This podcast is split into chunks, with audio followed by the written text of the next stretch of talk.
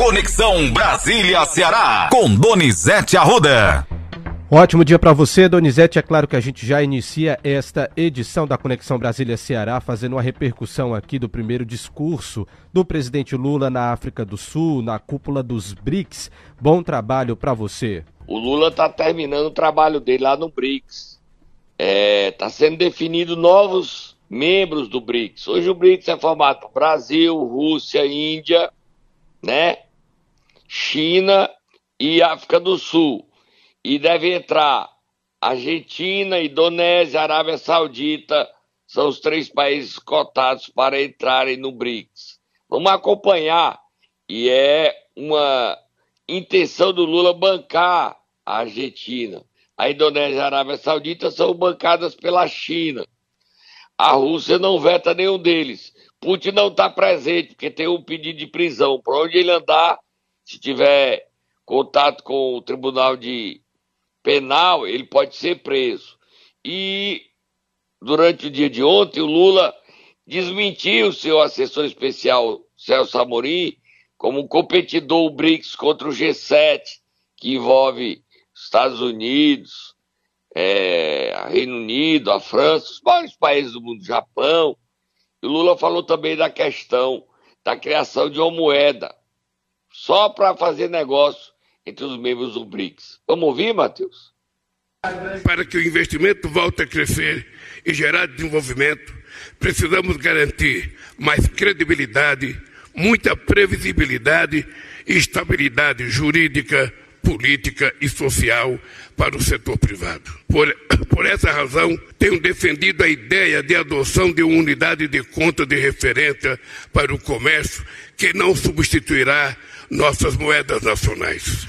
Não podemos aceitar um neocolonialismo verde que impõe barreiras comerciais e medidas discriminatórias sob o pretexto de proteger o meio ambiente.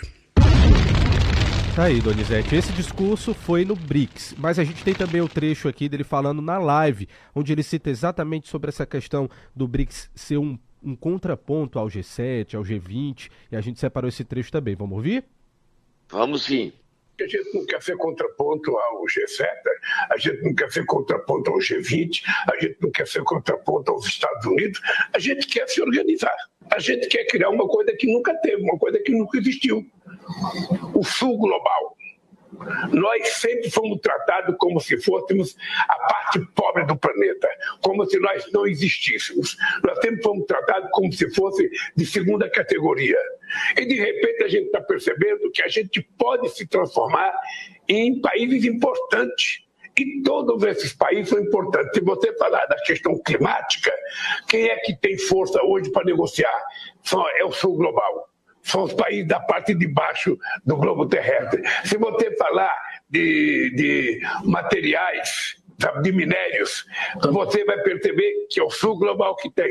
Se você quiser falar de possibilidade de desenvolvimento, de possibilidade de crescimento, é o sul global. Então, nós estamos apenas dizendo, nós existimos, nós estamos nos organizando e nós queremos sentar numa mesa de negociação em igualdade de condições com a União Europeia, com os Estados Unidos e com qualquer país. Tá aí, Donizete. O presidente atua no campo político, no estrangeiro, para que o Brasil tenha esse protagonismo, né? Não tá fácil. Exatamente. Não está nada fácil para o Brasil. Agora, ele está feliz porque ontem ele teve uma grande vitória na Câmara dos Deputados, a aprovação do arcabouço fiscal. Isso. Isso faz a Bolsa crescer, melhorar o desempenho da Bolsa, a economia brasileira. E quando voltar, ele vai discutir a questão da greve dos prefeitos, marcada para o dia 30 de agosto. Mas na votação do arcabouço fiscal, todo mundo falou, né? E as consequências do arcabouço. Guimarães, o relator da LDO e o presidente da Câmara, Arthur Lira. Vamos ouvir esse trio aí? Vamos lá, vamos ouvir, começar aqui então pelo Guimarães falando no momento da votação. Vamos ouvir. Senhor presidente, o governo encaminha o voto sim, em primeiro lugar por conta do acordo E é importante destacar que o relator da matéria, o deputado Cajado, está cumprindo fielmente o acordo que nós fizemos no Colégio de Líderes. Importante dizer isso. Segundo lugar, presidente, aqui é uma vitória para quem diz que o nosso governo não tem responsabilidade com as contas públicas. Percebe nesse momento que nós estamos garantindo a estabilidade, a previsibilidade, e isso é fundamental para quem quer governar com responsabilidade social. E mantendo algo que é fundamental para o país, que é a educação, que é o Fundeb fora de qual do arcabouço do novo regime fiscal. Portanto, a retirada do Fundeb representa uma conquista enorme para a educação pública brasileira e para o nosso governo. Agora vamos ouvir o relator da LDO, Danilo Forte. Ele fala sobre esse assunto. O orçamento tem que ser o mais próximo da realidade vivida. Chega de orçamento fictício, chega de pedalada, né, chega de estar correndo atrás de inflar o orçamento para atender demandas que não existem e que não se concretizam e que criam, inclusive, espaço para questionamentos e até improbidade administrativa. Então, quanto mais próximo da realidade, melhor. E é isso que a gente quer. E é por isso que nós estamos, inclusive, esperando o arcabouço fiscal para dar um embasamento maior. Porque o que determina o gasto do governo é o arcabouço fiscal. Então eu só posso votar a LDO, a Lei de Diretriz Orçamentária para 2024, depois que nós tivermos concluído a votação do arcabouço fiscal. Porque é a partir dali é que a gente vai saber o tamanho, o espaço que vai ficar no orçamento para os investimentos. Pronto, Danilo. Agora ele pode votar a LDO, né? Exatamente. Você entrevista o Danilo para ver como é que vai ser essa questão. E também temos o Arthur Lira ainda, né? Temos, temos o Arthur Lira, que ontem negou que houvesse qualquer tipo de crise entre a Câmara e o governo federal. Vamos ouvir o que foi que ele disse. Nós estamos fazendo um esforço tremendo, ajudando o ministro Haddad e a sua equipe para que cumpram as metas do arcabouço fiscal. Então, de uma maneira muito apropriada, eu pediria atenção a todos vocês para que a gente volte a uma normalidade de informações não existe crise. O que existiu foi que não havia combinação, nenhum líder soube da transportação ou da transposição ou do, do, do, do, aporte que houve de uma medida provisória sobre a outra, quando isso não foi discutido nem com o presidente Pacheco, nem com o presidente Arthur, nem com nenhum líder partidário da Câmara. Não é possível se fazer dessa maneira. Também a medida 1173, que eu acho que caducará porque também não teve nenhum tipo de acordo como a maneira de sua instalação e de sua tramitação. Então não é crise, é uma volta. Não é crise, Donizete. O que, é que você é, acha disso? O governo quer colocar isso através de medida provisória, que é que taxar os lucros seguintes. Você tem lucro e manda lá para um paraíso fiscal. Aí o governo quer taxar lá. Entendeu? Sim as multinacionais. Mas o Arthur Lira foi contra, porque ele disse que não discutiu. Agora vamos ver como é que o governo Lula vai voltar e discutir isso com o Arthur Lira e com o Pacheco para incluir. Realmente deve taxar esse dinheiro, esse lucro desses bilionários, né? E não dá para taxar só nós, só pobre, classe média pagando imposto. Rico desse país não quer pagar imposto. É a palavra proibida. Agora tem uma boa notícia, né? Matheus. Mais uma mulher deputada federal do Ceará. Tomou posse ontem a deputada Eliane Braz. O Iguatu tem um deputado federal, tem uma deputada federal. E a gente tem o um momento da posse dela durante a sessão presidida pelo presidente Arthur Lira. Ela estava nervosa, mas ela agora é deputada e pode ter. Não tem previsão de quantos meses ela vai ficar, porque Célio Student, aquela substitui assumiu a secretaria é, no governo humano. Vamos ouvir o momento da posse? Iane Braz de Carvalho, representante do Estado do Ceará, eleita pelo PSD, que tomará posse em virtude de afastamento do deputado Célio Studart. Convido Vossa Excelência a prestar o compromisso regimental e peço a todos os presentes posição de respeito. Prometo manter defender e cumprir a Constituição, observar as leis, promover o bem geral do povo brasileiro, sustentar a união, a integridade e a independência do Brasil. Assim prometo. Declaro empossada a senhora deputada Eliane Braz. Seja bem-vinda à Câmara dos Deputados.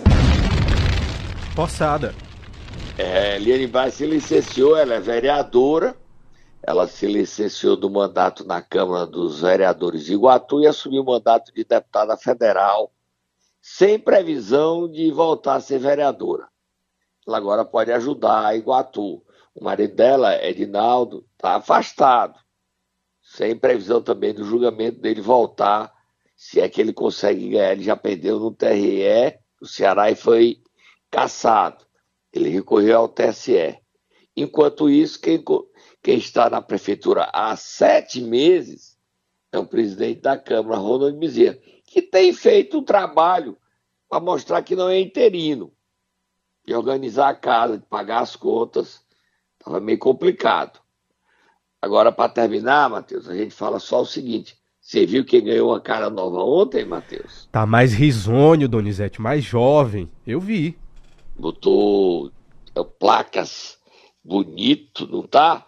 O ex-presidente Jair Bolsonaro. Você viu a harmonização facial vi que ele demais, fez? Vi demais, uma harmonização dentária, Donizete. Mudou é, tudo. Ele ficou bonito.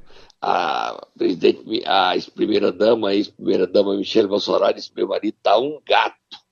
E ele foi intimado para depor é, pela Polícia Federal por conta das conversas dele com os empresários. É, a investigação contra o Afrânio Barreira do Coco Bambu, ela foi arquivada, certo? Certo. Você lembra do, que houve uma operação Lembro. contra o Afrânio? Ela foi Lembro, arquivada. Sim. Certo. Só ficaram lá sendo investigados dois empresários. O Maia Nigre, Maia, Meias Nigre, ele é filho de libanês, dono da Tecnisa, e o Luciano Hang. E vazaram conversas e o WhatsApp pelo celular do Meias Nigre, com o presidente mandando soltar fake news, mandando defender que ele não, o Lula não tomasse posse, aquilo que aconteceu no ano passado. A Polícia Federal está cuidando do caso. A gente está só registrando aqui, Matheus, tá? A gente vai parando por aqui, vamos beber um suquinho, a gente volta já, porque está carregado de notícia política inclusive uma operação da Polícia Civil com empresas famosas para de, de desvio de recursos públicos no estado do Ceará. A gente volta já. Momento Nero! Quarta-feira animada, Donizete Arruda, eu quero saber de você quem é que nós vamos acordar hoje.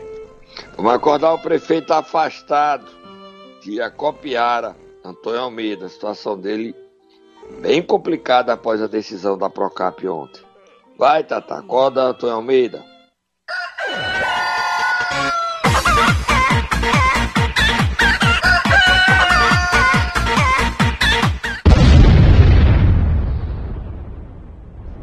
Olha, Matheus, a Procap, o Antônio Almeida foi afastado em junho pelo Poder Judiciário, certo? Tribunal de Justiça certo. do Ceará. Ele tentou voltar ao cargo duas semanas atrás, o STJ rejeitou. Então, se prevalecer a decisão da Procap, ou seja, são seis meses, 180 dias, ele voltaria quanto? Vamos contar comigo. Junho, julho, mês, agosto 2, setembro 3, outubro 4, novembro 5, dezembro 6, ok? Ok. Então ele só voltaria ao cargo em dezembro. Mas a Procap decidiu, decidiu e pediu ao Tribunal de Justiça deve acatar mais seis meses de afastamento. Então, Antônio Almeida continuaria, faça a contagem, janeiro, fevereiro, março, abril, maio e junho. Ou seja, ele ficaria um ano afastado. Só que, concomitante a isso, a Câmara Municipal de Acopiara já abriu uma comissão processante para caçar o mandato de Antônio Almeida. A coisa se complica mais. Antônio Almeida, a pedido da Procap e também a chefe de gabinete Vebiane Almeida, mais o secretário Eric Piancó estão com seus bens, vão ter, podem ter seus bens penhorados.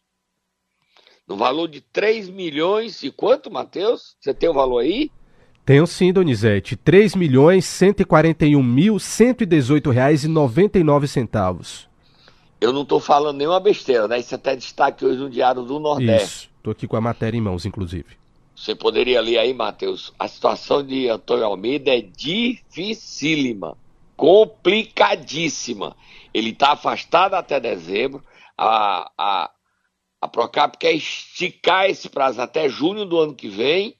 E mais esse tempo todo é difícil que a Câmara não casse mandato. Ele é acusado de corrupção com empresa. Sou eu, nada a ver comigo. E tá aí o caso. Hoje a Procap trabalhando pesado. A Procap tá agindo, Matheus. Leia a matéria aí do nome do, dessa história de dinheiro. Trechinho só, Matheus. Diz o seguinte, Donizete, a Procuradoria de Justiça dos Crimes contra a Administração Pública, a PROCAP, pediu ao Tribunal de Justiça do Ceará a manutenção do afastamento do prefeito de Acopiar Antônio Almeida Neto e o bloqueio de seus bens até o fim do processo sobre uma suposta corrupção na gestão. O órgão do Ministério Público pediu o mesmo em relação à chefe de gabinete de Antônio Almeida, Antônia Vebeane de Almeida e ao secretário Eric Alves Piancó. Ao todo, os denunciados têm R$ 3.141.118,99 em bens. O bloqueio já foi solicitado ao Detran do Ceará e ao Cartório de Registro de Imóveis do Estado. Antônio tem enfrentado desafios aí no campo jurídico e político, então a gente está registrando tudo isso aqui para você, ouvinte do Conexão Brasília-Ceará em Momento Nero. É, a situação dele não é fácil. A gente só tá Moab Fogo do Muturo que tem mais problemas. Os prefeitos cearenses que marcaram a greve pro dia 30 por falta de dinheiro estão vivendo um momento difícil. A gente vai lá pro maciço do Baturité, lá para Aratuba, e lá é o Ministério Público Federal que identificou uma escola fantasma. Meu celular travou, Matheus. Eu não posso nem ler e ajudar no, na, no, na denúncia do Ministério Público Federal contra o prefeito de Aratuba. Como é o nome do prefeito? É Vitor, né, Matheus? Joerli Rodrigues, Donizete. Joerli Vitor Rodrigues, né? Isso, Rodrigues Vitor. Rodrigues Vitor. Isso. Então, a denúncia é que ele tem uma escola fantasma. A escola é fantasma. Na denúncia, já já você vai estar no CN7. Tem imagens da denúncia. Ele pagava professor, a escola é fantasma ele gastava com outros custos, a escola é fantasma. Sou eu que estou dizendo isso, Matheus? Absolutamente, Donizete. O documento que eu tenho em mãos diz o seguinte, que a escola Isabel Hermínia Mas Pinto... você tem medo de fantasma, Matheus? Você, Não. você tem medo de fantasma? Tenho não, Donizete. Pra mim, fantasma não existe, não. Você tem medo de fantasma? Eu não quero fantasma perto de mim, não. Mas Não, tem um existe, fantasma lá não. em Aratuba. Cadê? Bote ele aí, bote. Será que ele tá querendo mandar uma mensagem, Donizete, pra você? Vamos chamar o Ciro Gomes aí só pra falar com o Marciano. Cadê o Marciano pra falar com esse fantasma? Chama Cadê? o Marciano aí. Gleidson Max, cadê o Marciano? O que temos pra hoje, Donizete Arruda?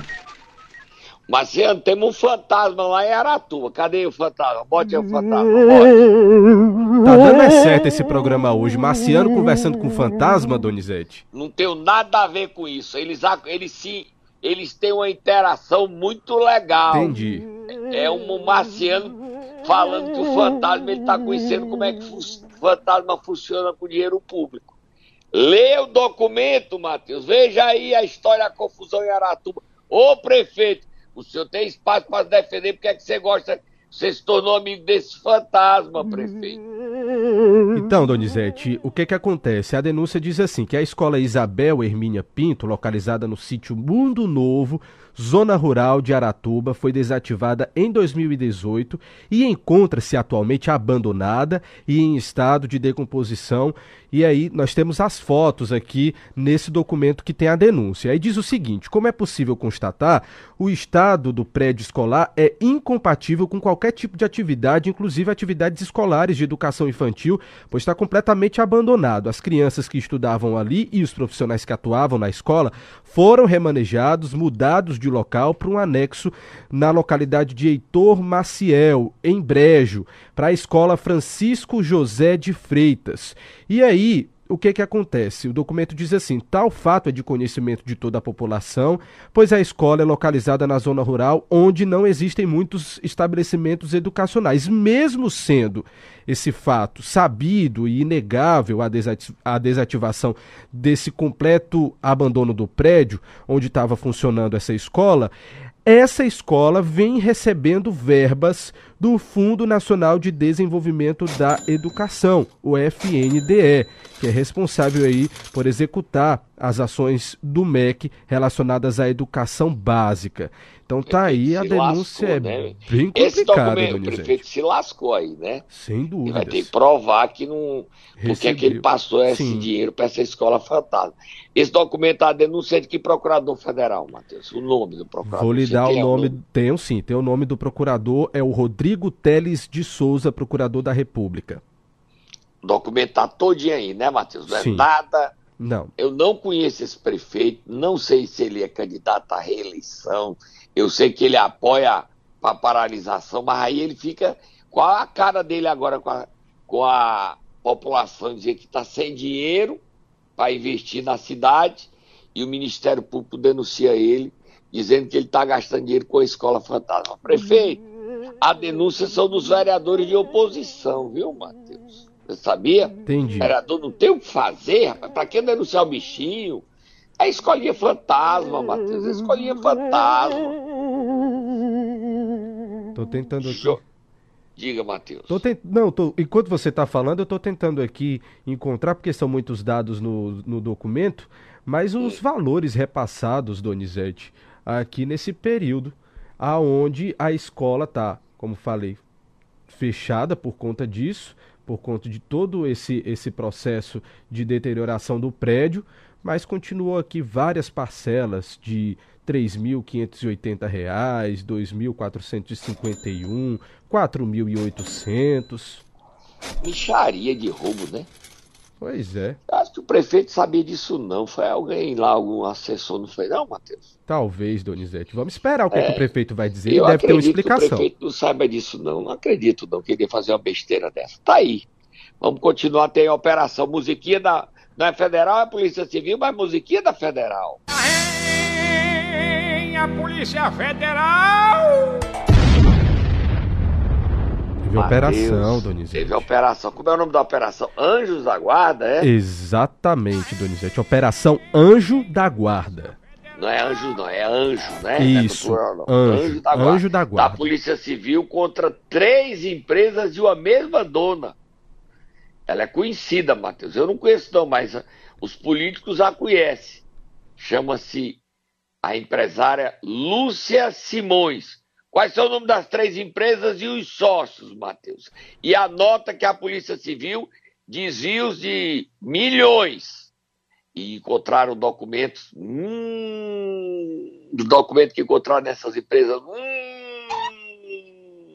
Eita, Donizete, ó, deixa eu Mateus, dizer. Matheus, sabe o ah. que é que tem nesse. Encontraram documentos lá no computadores, é, um, um relatório, um dossiêzinho. Matheus, sabe o que é que tem nesse dossiê que a polícia encontrou nessas empresas, Matheus? Sabe o que é que foi, Matheus? Não, Donizete, o que é que foi? Me diga aí. Hum... Tô entendendo.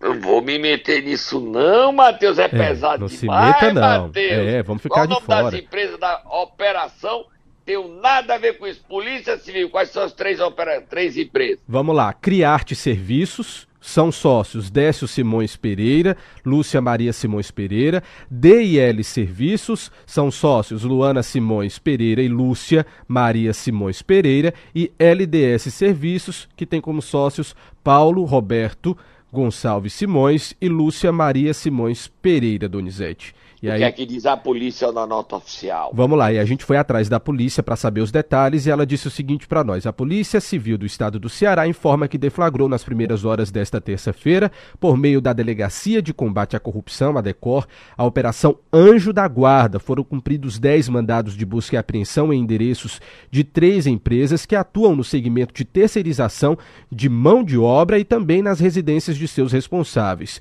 Os mandados foram cumpridos em Fortaleza e em Aquirás. Os alvos são suspeitos de fraude licitatória, lavagem de dinheiro e integrar organização criminosa. Mais informações serão repassadas em momento oportuno para não atrapalhar os trabalhos policiais em andamento, foi o que disse a Polícia Civil. Uhum, pesado. Próximo assunto, Matheus. Tem secretário novo no governo, é humano, Matheus? Exatamente, Donizete. Solta Moab Fogo no Motor. Célio Studa te tomou posse. O governador é o Mano de Freitas, ao empossar Célio Studa do PSD, presidido por Domingos Filho, fez questão de chamar o presidente regional do PSD, que não apoiou Elmano, mas está aderindo ao governo dele, Domingos Filho, de meu amigo, e de elogiar o deputado federal Domingos Neto. Vamos ouvir o Elmano dando posse a Célio Studat. Vamos ouvir também Célio Studat. Vamos lá, vamos começar pelo governador Secretário Elmano. de Proteção Animal. Exatamente. Se você tiver alguma denúncia contra animal, chama o Célio. É, é, é, isso aí, vamos lá, vamos ouvir o governador. Entendo que participação é uma construção. Eu nunca faço conta percentual. E, o que eu posso dizer é que a inteligência de uma pessoa como Domingos Filho, que eu quero muito ouvir, não só sobre uma secretaria ou outra, eu quero ouvir sobre o Estado do Ceará. A contribuição que o PSD já dá ao Estado do Ceará e agora integrando no secretariado do nosso governo, primeiro eu quero ouvi-lo sobre tudo. Eu quero ouvir sobre a economia, eu quero ouvir sobre emprego, eu quero ouvir sobre o desenvolvimento do Estado, sobre o desenvolvimento regional. Eu não sou tolo de prescindir, de abrir mão da inteligência dele e dos, dos, dos daqueles que integram. São dois processos que eles caminham mas uma questão é o entendimento político e o PSD tem grande mérito de ter um quadro da qualidade de Célio Sturdas como deputado federal, que a história é dele. Essa história foi construída pelo Célio Sturdas e o Domingos Filho, como uma liderança política inteligente, né, ter, passou a ter o Célio Sturdas entre os quadros do partido que ele lidera.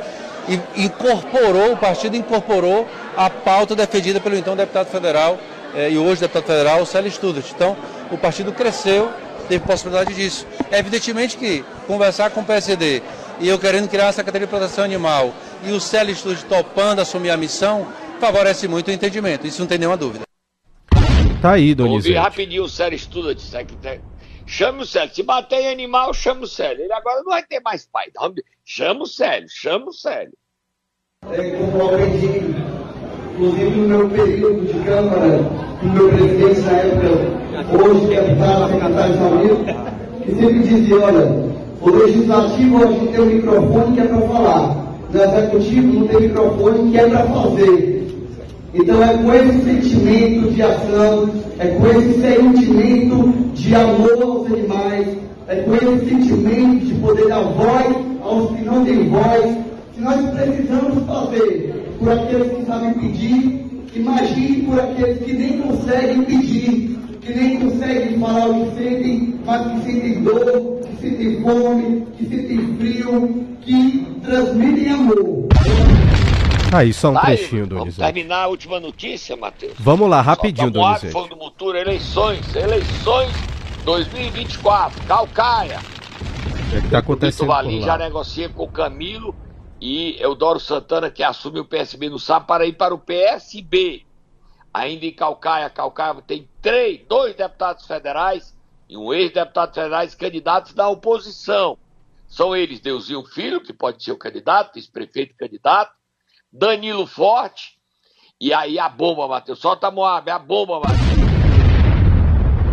Pode compor chapa, pode ser a candidata e transferir o título para Calcaia. Daiane a esposa do capitão Wagner, deputada federal, para quem não conhece, a Daiane, transferiu o título para Calcaia, Matheus, e pode ser candidata. Ou ela, ou apoiar o Deusinho, ser Danilo, Deusinho, a oposição se organiza. Quem também esteve ontem na abolição na posse do Célio e disse que é candidato foi Naomi Amorim.